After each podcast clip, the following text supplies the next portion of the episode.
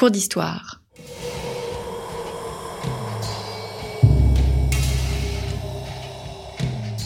Une émission de la rédaction de Storia Voce.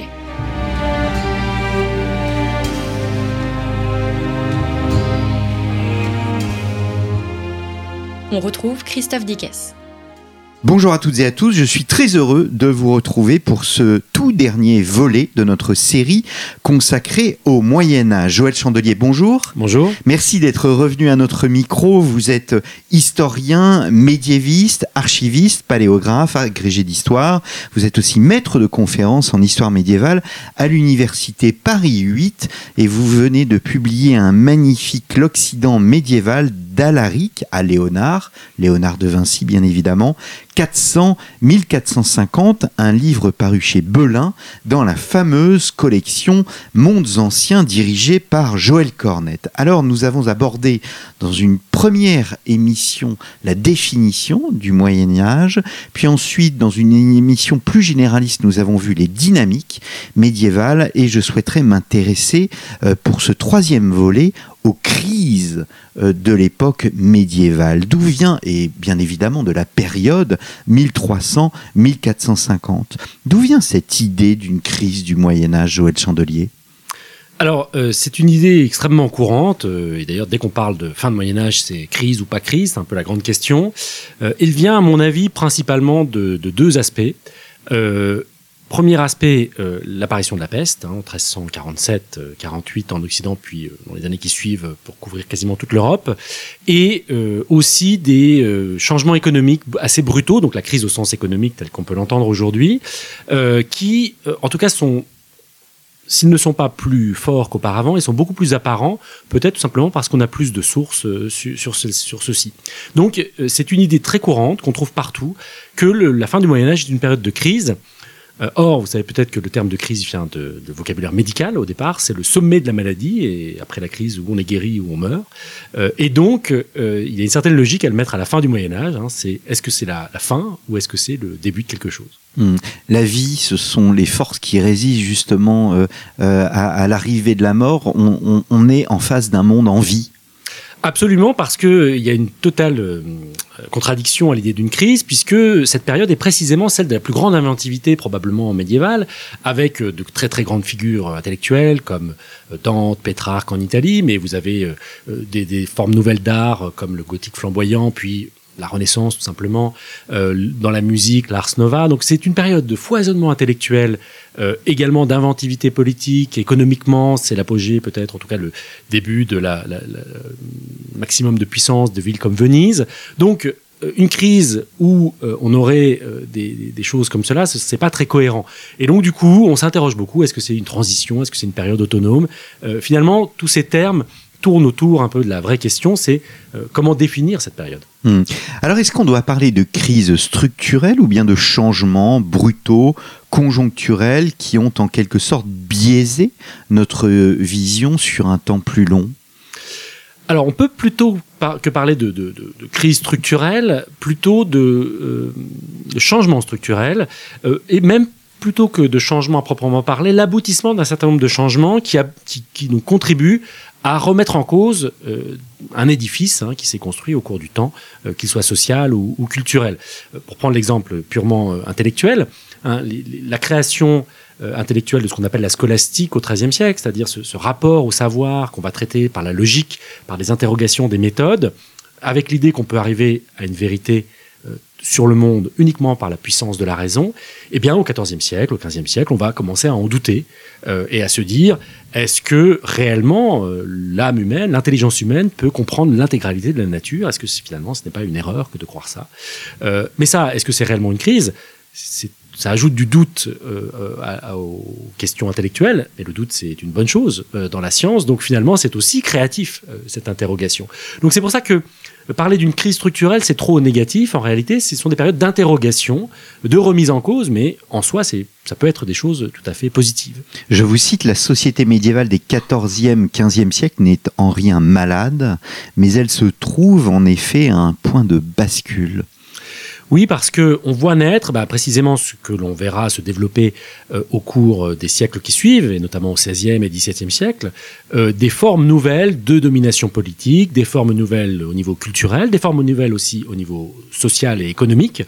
Euh, et donc, euh, c'est pour ça qu'il est peut-être plus euh, logique de, de, de prendre le moyen, la fin du Moyen Âge comme le début de quelque chose, c'est-à-dire la création d'un monde nouveau, plutôt comme, comme la fin euh, de quelque chose qui arriverait dans une forme de déclin et de crise euh, qui serait presque irrémédiable. Alors la crise est d'abord démographique, hein, vous l'a- vous l'avez dit, c'est la conséquence de, de la peste noire. Que sait-on des causes de, de cet événement? Alors aujourd'hui, il y a eu euh, des avancées très importantes au niveau euh, biologique. hein. On a trouvé des, on a fait des études sur des, des- des squelettes euh, de, de tirés de charniers qui viennent sont datés de la peste, euh, c'est-à-dire de personnes qui ont été enterrées brutalement au moment de, de l'hécatombe. Et on est absolument certain qu'il s'agit bien de la peste telle que nous on la considère, hein, du bacille de Yersin. Et euh, cette peste donc a tué euh, la moitié de la population à peu près européenne, ou en tout cas entre un tiers et la moitié selon les estimations. Euh, on sait qu'elle venait euh, d'Orient. euh, probablement des régions au nord de la Chine, en tout cas d'Asie centrale. Il semble que des études, euh, disons, génétiques montrent qu'il y a eu des, des- variations, euh, disons, de- dans le génome hein, de ce bacille, euh, qui lui a permis de se répandre plus facilement. Donc ça, c'est des, un des premiers éléments. Mais d'un pur point de vue historique, euh, ce qui a beaucoup permis la diffusion, c'est en fait l'unification de tout l'espace de l'Asie centrale, de la Chine jusqu'à la Méditerranée, par l'Empire mongol, hein, et la traversée de cet espace par de nombreux caravanes, les fameuses routes de la soie, hein, qui sont souvent un peu exagérées, mais il y a des commerces, des passages d'armées, qui a très fortement favorisé euh, l'arrivée de la peste. Donc elle vient euh, de cet Orient assez lointain, mais finalement elle suit les routes commerciales, euh, un peu d'ailleurs comme les, toutes les épidémies par la suite suivront hein, les routes commerciales, les voyageurs et qui les transportent, puisque vous savez que la peste ne se déplace pas toute seule, hein, elle se déplace avec ou les hommes, mais surtout en fait les rats et la puce du rat qui le transmet. Hmm, Ce qui montre que nous ne sommes pas dans un monde statique, mais qui, qui bouge. Oui, tout à fait. C'est un monde euh, connecté. C'était absolument évident. À la peste, on est l'exemple le plus tragique, mais euh, les, vous avez au XIIIe et XIVe siècle, enfin au XIVe et au XVe siècle, des, euh, des, des marchands italiens partout, des marchands aussi espagnols, catalans ou français, partout en Méditerranée, des explorations. Et donc, ce monde occidental qui, que j'étudie en tant que tel, hein, c'est-à-dire là où il est situé, il s'étend euh, culturellement, euh, politiquement parfois, économiquement. Euh, il a des ramifications un peu partout qui le met en contact avec des espaces aussi lointains que la Chine. Il suffit de mentionner, même si c'est plutôt à la fin du XIIIe siècle, Marco Polo, hein, qui est allé en Chine euh, rencontrer le- les, les- les Mongols. Donc euh, c'est pas du tout un monde fermé, c'est au contraire un monde très ouvert sur l'extérieur. Alors la peste intervient-elle dans un moment de crise existant, euh, la renforçant en quelque sorte, ou bien euh, n'est-elle qu'un accident? Alors, c'est un, un vrai problème. Il y a de grands débats hein, sur, cette, euh, sur cette question. Euh, il est certain que la diffusion de la peste a été favorisée par euh, la situation de la- de, l'Occident, en particulier l'existence de villes, où évidemment, euh, les villes sont un lieu de contamination beaucoup plus euh, important que les campagnes, puisque la promiscuité euh, fait que euh, on, on tombe malade plus facilement, et c'est toujours le cas aujourd'hui. Donc il est certain que l'Occident à cette époque-là était plus à même de, souffrir de la peste. Comme je l'ai rappelé, le, commerce également a favorisé la diffusion. Mais malgré tout, il ne faut pas surdéterminer le, les épidémies comme causées directement par cela. En réalité, il y a toujours eu des épidémies au Moyen Âge, et souvent on oublie que au VIe siècle, à l'époque de Justinien, il y avait déjà eu une épidémie de peste. Le même bacille euh, a fait des ravages en Méditerranée. Or, euh, d'une certaine manière, ça a été complètement oublié par les historiens, c'est mentionné en passant, parce que les auteurs de l'époque en parlent beaucoup moins, enfin ils en parlent évidemment, mais peu par rapport à ce que ce sera au XIVe siècle, et on n'a pas l'impression, en tout cas si on regarde de loin, euh, d'un immense changement. Donc je dirais que les sociétés sont plus ou moins à même de favoriser la diffusion et le développement euh, des, des pandémies, mais que leur réaction à elles, qu'elles soient positives ou négatives, que ça provoque euh, une croissance ou au contraire un déclin, il faut l'analyser au sein de ces sociétés parce que les réactions des différentes sociétés ne sont pas du tout identiques. Hmm. Euh, Alors justement, vous écrivez que les effets de la peste sur le monde du travail, et c'est très intéressant, sont révélateurs ou emblématiques de la complexité de la période. Est-ce que vous pourriez nous décrire cette complexité? Oui, alors ce qui se passe, c'est que euh, quand la peste arrive en, en- au XIVe siècle, euh, il s'agit d'un monde où le travail salarié est- s'est développé, beaucoup plus qu'autrefois euh, au Moyen Âge. Et donc il y a des gens qui sont payés avec de l'argent, euh, des ouvriers, des dans les constructions, notamment dans les villes. Or, la peste tue peut-être la moitié de la population, donc il y a une pénurie de main-d'œuvre. Et donc, en bonne théorie économique, en cas de pénurie de main-d'œuvre, les salariés se trouvent en position de force pour négocier leur salaire et immédiatement on voit les salaires augmenter, alors que dans le même temps, la production agricole, certes, diminue, parce qu'il y a moins de bras pour travailler, mais euh, elle ne diminue pas autant, et donc le prix du grain, d'une certaine manière, diminue. Et donc, ça crée un changement très fort parce que euh, les euh, ouvriers, disons, les manœuvres qui travaillent même à la journée, sont en position de force, gagnent, augmentent leur salaire, alors que le coût des biens de première nécessité diminue. Et donc, on pourrait imaginer que c'est une période bénie pour eux, au moins ceux qui survivent, bien sûr. Et du coup, on voit les pouvoirs prendre des décisions économiques, c'est parmi les premières décisions économiques que l'on peut voir, hein, pour interdire l'augmentation des salaires, euh, fixer les travailleurs euh, sur leurs terres. Donc, vous voyez, ça, ça ne peut exister que si on a une- un système économique particulièrement développé, euh, qui n'avait pas, par exemple, au VIe siècle, euh, au VIIe siècle en Occident. Hmm. Alors je vais passer au domaine politique parce que vous accordez bien évidemment une place très importante euh, à, à- à cette question au-delà de la démographie, de l'économie. Vous décrivez un monde politique en mutation. Est-ce que notre vision n'est pas biaisée au fond par euh, cette guerre de 100 ans qui montre des États en crise? Oui, la guerre de Cent Ans est évidemment une période de- difficile, euh, brutale euh, pour la France et dans une moindre mesure pour l'Angleterre. Euh, or, si on regarde d'un point de vue beaucoup plus général, on voit que la période de la fin du Moyen Âge est une période d'expérimentation politique extrêmement nombreuse et d'invention de systèmes politiques qui vont par la suite être extrêmement courants. Par exemple, des choses comme le Parlement. Hein, le Parlement apparaît au XIIIe siècle en Angleterre, en France, euh, mais ça devient un mode de fonctionnement euh, de l'État tout à fait commun. Hein, vous avez euh, en Europe centrale des diètes, alors qui évidemment, c'est pas un parlement démocratique comme on l'imagine aujourd'hui, il ne représente pas euh, un homme, une voix, mais il a l'ambition de représenter euh, au moins la meilleure part de la société et d'avoir un espace de dialogue entre le souverain et, euh, et, et son, et son peuple. Et donc ça, ce sont des choses euh, qui évidemment peuvent provoquer ce qui de loin ressemble à des crises, c'est-à-dire des crises politiques où le souverain euh, ne peut pas prélever les impôts parce que le Parlement n'est pas d'accord, mais d'une certaine manière, c'est aussi des avancées hein, d'avoir des espaces de discussion entre euh, le, pouvoir centralisé et, euh, la représentation des, personnes décentralisées. Et ça, c'est une nouveauté de la fin du Moyen Âge et qui ne doit pas du tout être diminuée. Encore moins en prenant comme horizon datant, disons, euh, la royauté absolue du XVIIe siècle. Euh, disons que cette période a sa propre originalité au niveau politique. Hmm. Nous sommes donc dans un État renaissant? Oui, alors j'ai proposé de, de l'appeler comme cela, euh, pour ne pas en faire un État, disons, en crise ou un État pré-moderne. hein. il y a, je pense, euh, une forme euh, propre à ces deux siècles du Moyen Âge, qui d'ailleurs se poursuit probablement encore une grande partie du XVIe siècle, des États qui sont évidemment pas aussi forts que seront les États euh, beaucoup plus administrés à partir du XVIIe siècle euh, et beaucoup plus centralisés, mais qui forment des regroupements assez lâches. Euh, par exemple, un bon exemple euh, très dynamique de l'époque, c'est la Suisse. hein.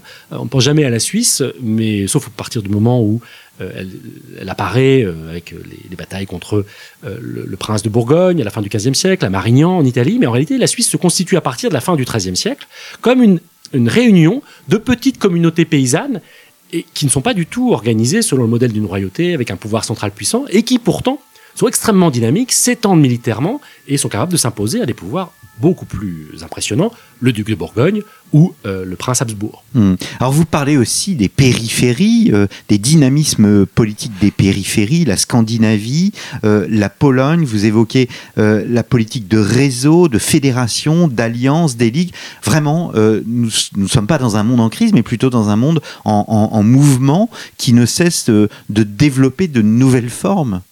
Oui, alors j'ai voulu insister dans le livre beaucoup sur les espaces, disons, euh, qui nous paraissent périphériques à nous en tant que, euh, que Français, c'est-à-dire l'Europe centrale, la Scandinavie, mais qui en fait sont font partie hein, de cet Occident médiéval de, manière pleine. Or, souvent, quand on regarde ces espaces-là, et particulièrement au XIVe siècle, si vous prenez la Hongrie, et le XIVe siècle est une période presque d'apogée, euh, considérée comme une belle période euh, pour cet espace, euh, et c'est la même chose pour des espaces scandinaves. Donc, il n'y a pas du tout une, il y a une forme d'unité dans les, dans la conception du pouvoir et dans certaines techniques mises en œuvre, mais il n'y a pas du tout une crise généralisée ou une une, euh, un apogée généralisé, les choses sont plus complexes et il faut prendre un regard un peu éloigné pour voir les grandes dynamiques à l'œuvre politique, qui sont celles voilà, de euh, l'affirmation de pouvoirs certes centraux, mais qui, qui trouvent des moyens de dialoguer avec la population. Hmm. Alors, il y a une historiographie qui a tendance à un peu, on va dire, dans une vision marxiste, de euh, séparer l'État au fond de la, société. Vous, vous montrez euh, l'interaction entre l'État et la société. Euh, comment se caractérise-t-elle et s'agit-il d'une originalité de la période? Vous montrez notamment le développement de ce qu'on appellera plus tard le sentiment national qui apparaît à, à cette époque. Oui, alors il y a toujours un problème avec la question de l'État, c'est-à-dire qu'est-ce qu'on appelle un État euh, Et en fonction de la réponse qu'on donne, on va dire ça c'est un État, ça c'est un pouvoir, etc. J'ai pensé que euh, à partir du moment où on a euh, une structure qui se considère elle-même comme une respublica, une chose publique, un État, même si le terme évidemment n'apparaît que plus tard, on peut parler d'un État. Alors au Moyen Âge, bah oui, vous avez des États qui, qui, qui se créent, qui se renforcent, mais vous avez également à travers cette représentation euh, que j'ai évoquée dans des assemblées, mais aussi à travers la promotion des langues euh, nationales, un sentiment national. Alors évidemment, on, voit souvent en France la guerre de Cent Ans, mais en réalité, c'est tout à fait euh, un mouvement européen. On l'a par exemple, c'est très connu en Bohème, hein, les Tchèques euh, font, euh, créent, fondent leur euh, identité nationale qui se, qui se développe à ce moment-là sur une religion, hein, enfin disons un, rapport à la religion un peu différent, une hérésie qui devient une sorte d'hérésie nationale et qui fonde leur, leur originalité. Donc on a un mouvement global en Europe hein, d'affirmation, disons, de sentiments nationaux, mais qui chaque fois prend des formes différentes. Et ça, voilà, cette uniformité dans la diversité, si je puis dire, euh, est une sorte de caractéristique de cette période de la Renaissance. Alors on peut euh, vous contester euh, le fait que il y ait des tendances ou des choses que vous décrivez dans votre ouvrage qui sont comme des arbres cachant la forêt. Vous évoquiez tout à l'heure Dante. Est-ce que Dante justement n'est pas une exception dans l'illustration du foisonnement de la culture pour passer à un autre sujet, pour passer à un autre sujet que celui de l'État? Oui, alors bah, justement, Dante, euh, c'est euh, une sorte de manière le sommet de la pyramide ou la pointe de l'iceberg. Mais justement, euh, son exceptionnalité est très intéressante parce qu'elle ne peut être comprise qu'avec tout le reste. Dante, c'est un laïc déjà. Hein, c'est pas du tout un, homme d'église, c'est un descendant d'une famille aristocratique florentine. or, il a fait des bonnes études. Il connaît bien le latin, il connaît bien la littérature. il donc à cette époque, on a dû arriver jusqu'à un niveau de, diffusion de l'écrit suffisant pour qu'un homme comme lui euh, soit tout à fait lettré. Il suit des, cours euh, dans sa jeunesse dans les couvents des, ordres mendiants. Donc, c'est parce qu'il y avait des écoles spécifiques pour les mendiants, mais qui étaient très avancées, hein, qui euh, développaient des connaissances théologiques, scientifiques, qu'il a toute cette connaissance. Et du coup, dans son originalité, c'est de prendre tous ces éléments Hein, qui sont propres à son temps, euh, l'évolution de l'Église, l'évolution de la culture euh, chevaleresque, de la poésie, de la littérature, et il en fait quelque chose d'absolument exceptionnel. Mais euh, pour qu'il y ait Dante, il faut qu'il y ait tout le reste. Et donc, c'est une sorte d'exception, mais en même temps, c'est la conséquence presque idéale, parfaite, de toute une évolution. Hmm. Alors c'est la même chose pour les arts, parce qu'on parle toujours du Quattrocento, mais vous refusez d'avoir une vision italo-centrée. Oui, d'autant plus que euh, l'Italie elle-même euh, est euh, en fait pas uniquement celle de la Renaissance, en tout cas jusqu'au XVe siècle. je peux donner un, exemple très simple, hein, le, Duomo de Milan, la cathédrale de Milan, si, vous l'avez vu, vous verrez que c'est du gothique, ce qu'on appelle le gothique international. elle est fondée, enfin, créée à partir de la fin du XIVe siècle, elle est construite à partir de la fin du XIVe siècle, dans un style qui est un style donc gothique international, qui est le style euh, de, euh, de l'époque dans toute l'Europe. Et donc la Renaissance, qui existe exactement au même moment euh, à Florence, par exemple, n'est qu'un des aspects de l'Italie. Et donc euh, centré sur l'Italie est pertinent parce que c'est un espace extrêmement dynamique culturellement euh, et également politiquement, mais il ne faut pas faire de l'Italie un monde euh, unique. hein. Vous avez différents espaces, vous avez l'Italie du Sud, hein, le royaume de Naples, qui est lui aussi assez différent. Hmm. Alors j'en viens aux, découvertes. Euh, vous dites même que l'idée de découverte, ce qu'on appellera plus tard les grandes découvertes, appartiennent aussi au Moyen Âge. Alors si on regarde euh, ce qu'on appelle les découvertes, c'est-à-dire les découvertes par les Européens, puisque c'est des territoires qui sont déjà connus par les gens qui y habitent, euh, de terres nouvelles, cette découverte, elle commence dès le Moyen Âge. On a évidemment des voyageurs qui vont visiter des espaces qu'ils connaissent, disons, indirectement, comme la Chine ou le- l'Extrême-Orient. Mais on a aussi, dès euh, le XIVe siècle, euh, des découvertes euh, à proprement parler. Par exemple, le plus connu, c'est la découverte des îles Canaries, hein, par, dès le XIVe siècle, avec, pareil, l'arrivée de- d'Occidentaux qui découvrent des populations locales qu'ils décrivent, qui sont probablement des, des berbères, et qu'ils rapidement soumettent à leur pouvoir politique. Donc, euh, évidemment, la grande découverte, celle la plus importante probablement pour l'histoire euh, mondiale, c'est celle euh, de 1492, mais elle s'inscrit hein, dans une histoire qui a commencé dès le XIVe siècle, et les explorations hein, le long de la côte africaine et euh, le long de, de, de- la côte, enfin, vers le- vers l'Occident, c'est-à-dire vers l'Amérique aujourd'hui, ça commence dès la fin du XIVe siècle et largement au XVe siècle. Alors pour conclure, est-ce qu'on doit parler de crise ou plutôt de modernité du Moyen Âge? Alors moi, je préfère parler précisément d'une sorte de, de moderne Moyen Âge, comme je l'ai mis dans le dernier chapitre, euh, puisque le terme de crise me semble un peu trop unilatéral. Euh, évidemment, euh, il y a les deux. hein, euh, si on prend la crise comme une période de changement, de modification, comme je l'ai rappelé au début, comme son, son acception médicale originelle, c'est-à-dire un moment décisif où il y a un basculement euh, vers quelque chose de neuf. Et là, dans ce sens, oui, il y a une crise parce que euh, y a des interrogations qui remettent en cause un certain nombre de, choses euh, établies depuis un certain temps. Mais cette crise, c'est précisément la modernité qui, qui arrive. Eh bien, merci euh, beaucoup, Joël Chandelier, d'être revenu à notre micro. Donc, l'Occident euh, médiéval, un livre paru dans la collection Mondes Anciens sous la direction de Joël euh, Cornette, paru aux éditions Belin. Un ouvrage richement illustré. Ça constitue un très, très beau cadeau de Noël. Il me reste à vous remercier, chers auditeurs. N'hésitez pas à vous rendre et à écouter les deux autres émissions que nous avons enregistrées ensemble, donc sur les dynamiques médiévales sur la définition du Moyen Âge. Merci beaucoup pour votre fidélité et je vous donne rendez-vous la semaine prochaine pour une nouvelle émission.